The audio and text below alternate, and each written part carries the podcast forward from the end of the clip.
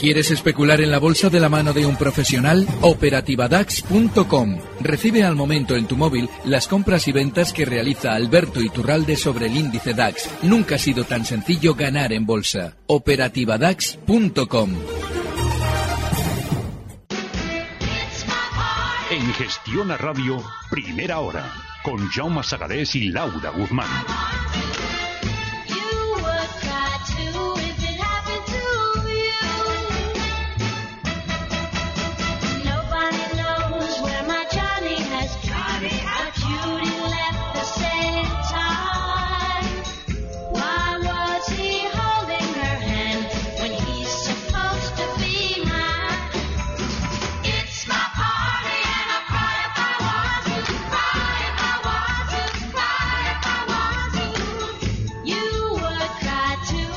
Once y media, diez y media en Canarias. Seguimos aquí en primera hora en Gestión Radio y vamos a hablar ahora de inversión. Pues siguen subiendo las bolsas europeas. Ojo al FTSE porque avanza ya un 2,5%, más de un 1%, tanto el DAS como el IBEX, caídas dentro del IBEX para compañías como Bankia, que después de unas cuentas parece que no convencen a los inversores, mientras que Grifols se lleva la mejor parte. Y en esta media hora que tenemos por delante, hasta las 12 de la mañana, vamos a hablar en este debate de inversión hoy de cómo actuar en mercados bajistas o en correcciones. Lo vamos a hacer con Miguel Méndez, analista de Vidil Capital. Miguel, muy buenos días.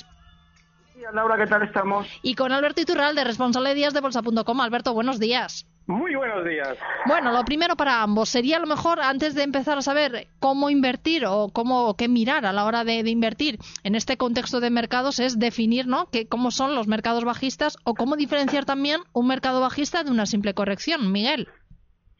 Bueno, básicamente eh, cuando tenemos un mercado bajista, yo creo que vemos un movimiento de continuación eh, con caídas con, con un goteo continuo. No se producen caídas fuertes, sino lo que hay es una constante en la, volvemos a tener el problema del retorno que no, me, no, oigo nada. Parece que tenemos eh, problemas de nuevo, Miguel. Pues vamos a ir con Alberto mientras. Vamos a intentar eh, llamarte de nuevo, Miguel, a ver si tenemos más suerte en esta ocasión. Parece que tenemos problemas técnicos. Alberto, no sé si tú también te oyes con retorno o te oyes con normalidad. Cuéntanos un poquito a ver cómo. de maravilla. estupendo. Cuéntanos. Eh, lo voy comentando yo lo que comentaba Miguel. Venga, estupendo. Efectivamente, cuando el mercado bajista si se tuviera que definir de una manera técnica, históricamente ha habido muchas fórmulas. Una de las más habituales es la de mínimos y máximos relevantes decrecientes. Sin embargo, Miguel hacía referencia a un dato vital, y es que normalmente en los mercados bajistas el movimiento tiende a cierta tranquilidad a la baja. Cuando nos encontramos en el mercado alcista, los recortes vemos que producen un aumento brutal de volatilidad que se eh, mantiene a lo largo de la caída que vayamos a ver, es decir, del recorte puntual que vayamos a ver para luego continuar con la tendencia alcista. Sin embargo, cuando el mercado de fondo es bajista, esa volatilidad se reduce durante la caída para que ustedes no detecten que quiere seguir cayendo. El mercado siempre tiene que bajar la volatilidad cuando no quiere que ustedes se den cuenta de lo que va a pasar mañana. Sin embargo, si esas caídas se produjeran muy rápido, ustedes reaccionarían al momento por dos factores. Primero, porque su cuenta se va reduciendo si están en el lado largo. Y segundo, porque lógicamente las personas que quieren informar sobre el mercado entran en un estado de alerta para de alguna manera intentar ayudar a quienes les escuchan, con lo cual esa volatilidad significa una alerta en todos los sentidos que al sistema financiero no le permite hacer bajar los activos con ustedes dentro. Y entonces, ¿cómo debemos actuar en, estos mercados, en este contexto, Alberto? Bueno, hay dos factores vitales. Uno es el factor eh, operativo puro y duro. Lógicamente, tenemos que tener siempre habilitada la posibilidad de abrir posiciones bajistas. Hay que entender también qué es la posición bajista, porque muchas veces hablamos de cortos y nadie nos explica qué son los cortos. Bueno, pues eh, la posición bajista en bolsa nace como seguro para las cosechas y lo hace hace muchos más años de lo que pensamos. Estamos hablando probablemente del siglo XIII-XIV, cuando un eh, agricultor se encontraba con que eh, el factor meteorológico influía en el resultado de la cosecha, eh, tenía el problema de que podía no poder llegar a subsistir a final de año si no hacía algo para o aseguraba de algún modo el resultado de esa cosecha. Y para eso las compañías aseguradoras son muy cucas. Lo que hicieron fue asegurar al agricultor un X por la cosecha fuera cual fuera, si este agricultor pagaba un tanto de seguro. De esa manera nos encontrábamos con la posición corta, es decir, que el asegurador, la compañía aseguradora, lo que hacía era apostar a la baja contra la cosecha y vendía el contrato luego a terceras personas. Así nacieron los futuros, como un seguro. Y esos futuros, que es lo que va a valer algo a fecha fija, lo que hacemos nosotros, tanto Miguel como yo, es trasegar con ello en el mercado. Nosotros ya no especulamos con cosechas, especulamos con acciones, pero lo que hacemos es decir, bueno, yo creo que esta acción mañana va a valer menos, pero en un momento determinado esa acción, si ya ha descendido, digo, bueno, ya menos probablemente no va a valer. Con lo cual yo le paso mi contrato de futuros bajistas a otro para que si quiere y considera que la acción va a continuar a la baja, adopte o adquiera mi futuro. De manera que en las acciones lo que se produjo, yo no sé cuándo tenéis a Miguel, ¿eh? cuando tenéis a Miguel está, está, creo que le tenemos ya a Miguel. Lo único que no sabemos es si se soluciona el problema. Miguel, no sé si nos escuchas bien. Sí, sí, os escucho. A ver, cómo háblanos un poquito, a ver si tú te escuchas bien. es que me estoy aquí enrollando para que, para que se solucione lo de Miguel. Le dejamos al hablar. Venga, Miguel. No, no, lo estaba explicando perfecto Alberto, o sea que casi se podría marcar el, el, programa porque lo explica fenomenal. No, simplemente eh, eh, eh, ese origen de los futuros que comentaba es cierto y también los CFDs tienen, tienen el origen que también es un producto que podemos utilizar para especular o para cubrir carteras, porque aquí el título decía qué hacer en mercados bajistas o cómo detectarlos. Yo ahora, por ejemplo, creo que estamos en una corrección de mercado americano, pero sí ha habido un mercado bajista, en, por ejemplo, en España, en el que ha habido un goteo constante de las cotizaciones. Muchas veces tienen que utilizar una herramienta que es, yo la utilizo mucho, es comparar las performances, comparar las actuaciones o, la evolución de las cotizaciones de un índice con el otro. Y ahí verán las diferencias y verán dónde hay fortaleza o no. En el caso del, en este, en este caso, el IBEX 35 ha habido un goteo a la baja constante y eso es un mercado bajista. Eh, en el caso de una corrección con volatilidad, la verdad es que se ve de diferente manera. Pero ¿qué es lo que tenemos que hacer? Si tenemos una cartera, intentar cubrirla. Con algún tipo de producto, hay muchos en el mercado. Si quieren algo tranquilo, un ETF, short, se los hay que invierten con apalancamiento o sin apalancamiento, o inverso. Es decir, que vamos a ganar cuando el mercado baja.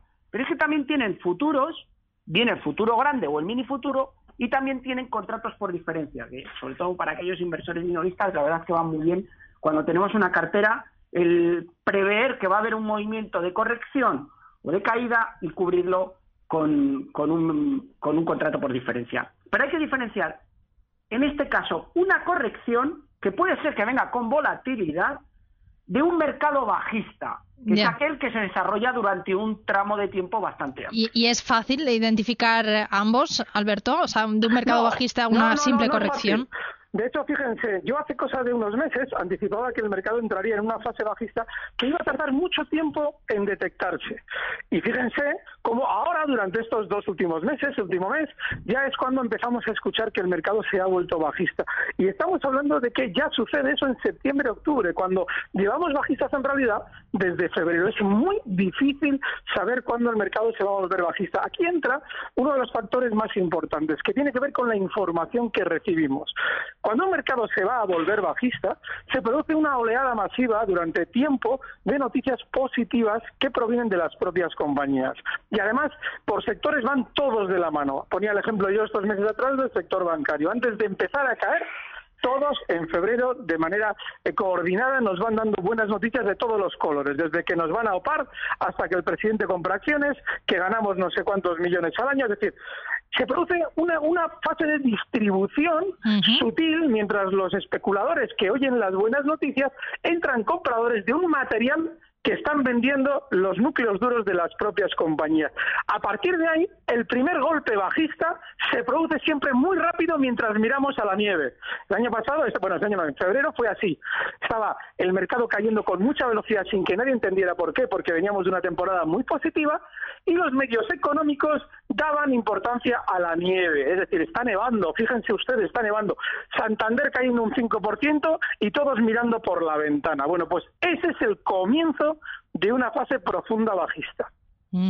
¿Y la forma de aprovechar entonces eh, ese mercado bajista es solo a través de cortos, Miguel? Bueno, hay, dos opciones. Una es liquidar posiciones y esperar eh, mejores precios y tomar posiciones con precios que estén mm, por debajo de la cotización donde estaba inicialmente cuando hemos eh, tomado la decisión de cerrar posiciones. Hablo de contado, sobre todo, o también en el tema de los futuros, pero la idea principal es ponerse corto.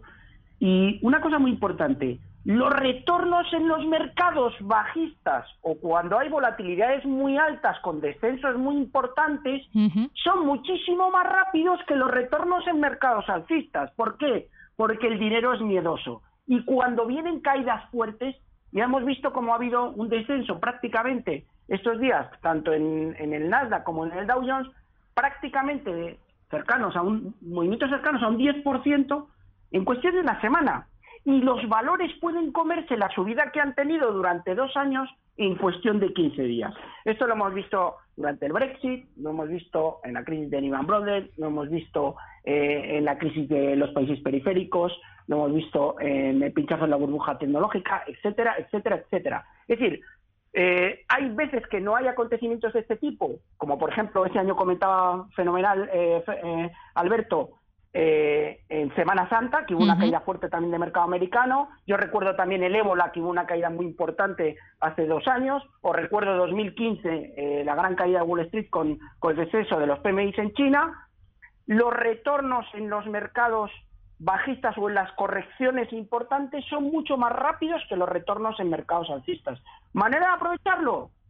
CFDs, futuros, coberturas de cartera o directamente apostar a productos que nos hagan ganar cuando el mercado cae, que también los hay. Sé que para el inversor tradicional a veces es difícil más complicado asimilar esto, pero los hay.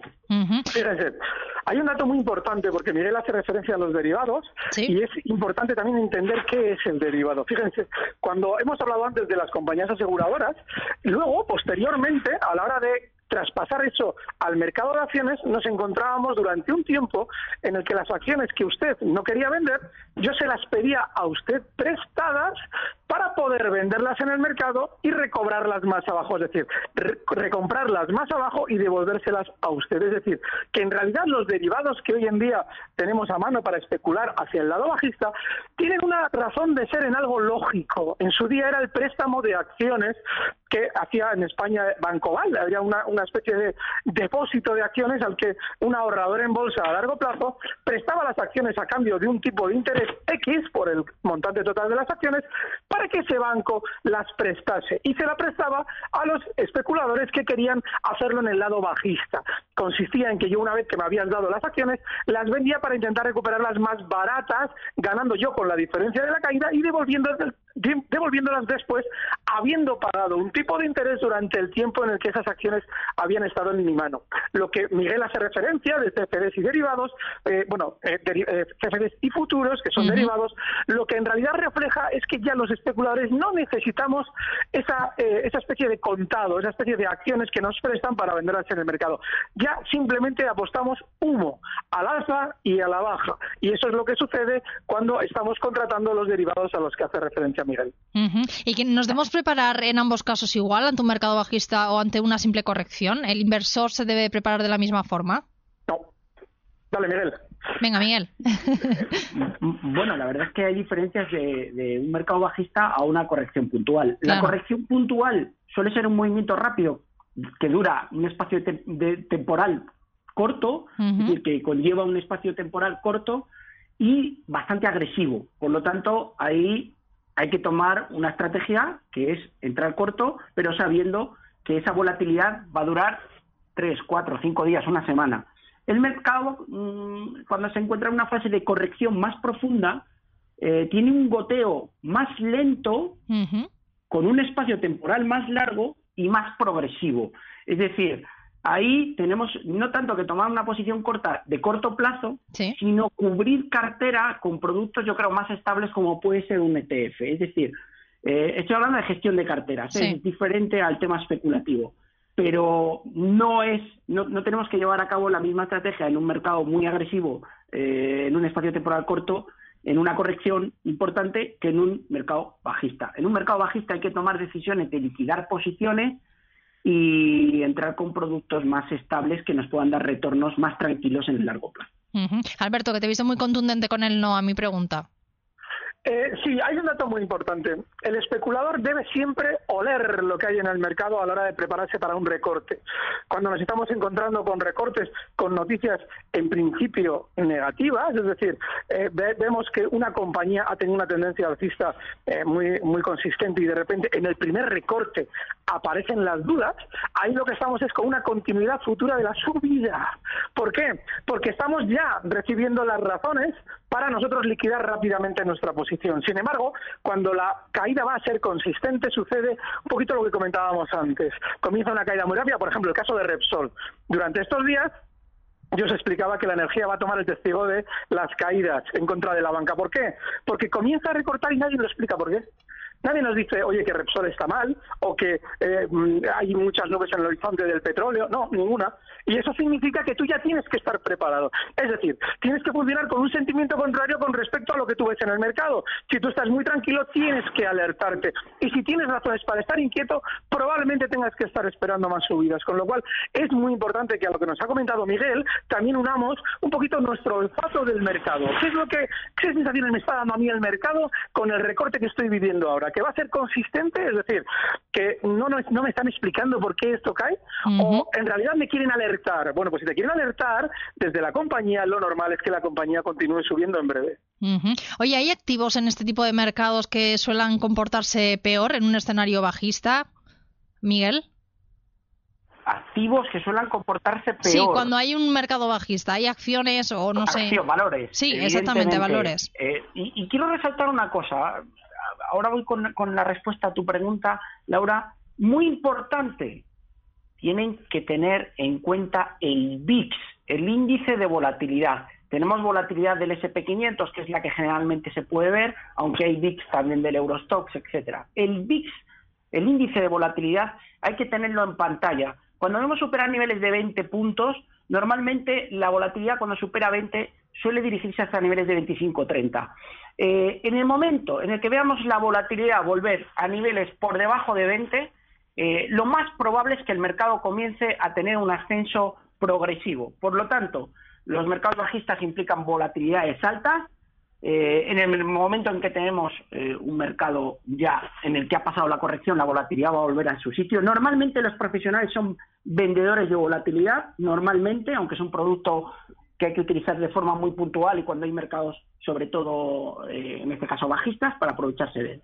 Eh, Si hay activos, me preguntaba Laura. Sí, valores, eh, que sí, porque se habla mucho de los activos refugio, que luego que también que les quería preguntar sobre ello, por eso te pregunto al revés. O sea, activos que normalmente se suelen que comportar peor cuando hay un escenario, como nos estoy diciendo, un mercado bajista o una simple corrección. Evidentemente, los activos más volátiles que suben más cuando el mercado es alcista van a ser los más perjudicados cuando el mercado es bajista. ¿Qué activos suelen ser? Mercado de tecnología, software, mercado de juego. Por ejemplo, las compañías de juego tipo Las Vegas Sands, Win Resorts, todo lo relacionado con juego de Macao, etcétera. El, dinero superfluo normalmente sale cuando los mercados son bajistas. Yo recuerdo Las Vegas Sands en el año 2008, crisis de Lehman Brothers, venir de 90 dólares a un dólar y luego volver a irse a 90 posteriormente. El dinero superfluo es el que primero sale, el dinero del juego tecnología, software, compañías de videojuegos, de gaming, de la industria del gaming, tipo Electronic Arts, por ejemplo, o Activision Blizzard, esas compañías suelen ser muy perjudicadas cuando sale dinero del mercado. ¿Por qué? Porque la tecnología suele ser la gran perjudicada. ¿Dónde se refugia el dinero? Renta variable agua, utilities, eléctricas, compañías que son defensivas. Pero normalmente tecnología, software y todo lo relacionado con Nasdaq eh, es el mercado que más cae cuando, cuando vemos caídas fuertes, por supuesto. Alberto, ¿alguno que añadir? hay un dato muy importante a lo que estáis comentando, que también está comentando Miguel. Fijaos, cuando el mercado va a descender, y lo va a hacer en bloque, lógicamente si una tendencia bajista es tal, es porque los grandes valores están cayendo. Es decir, eh, si un IBEX está cayendo es porque los cinco o seis sectores están empujando a la baja. Sin embargo, hay algo que no observamos en todos los ciclos cuando comienzan a la baja. Y es que hay una especie de baile, una especie de paso doble entre los valores grandes, los medianos y los pequeños.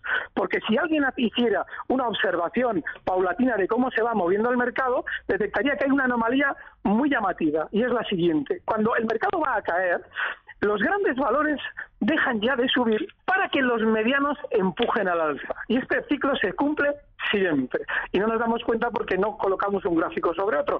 Si lo hiciéramos lo comprobaríamos. Y finalmente, cuando los grandes valores comienzan a la baja, los chicharros empujan al alza sin que nadie entienda por qué. Esto tiene un sentido muy lógico. Y es el siguiente. Los pequeños valores normalmente obtienen menos eh, agrado del público, menos atención. Y el momento en el que pueden obtener ese éxito es el momento en el que los grandes ya están empezando a perder el favor del gran público, que es cuando empiezan a caer. Cuando tú ves unas Santanderes, unas BBVs empezando a descender, la gente ya pierde el ánimo comprador sobre ellas porque no sabe lo que le viene. Sin embargo, nos encontramos con toda la chicharrada, lo que hemos visto durante de estos últimos meses desatada la alza.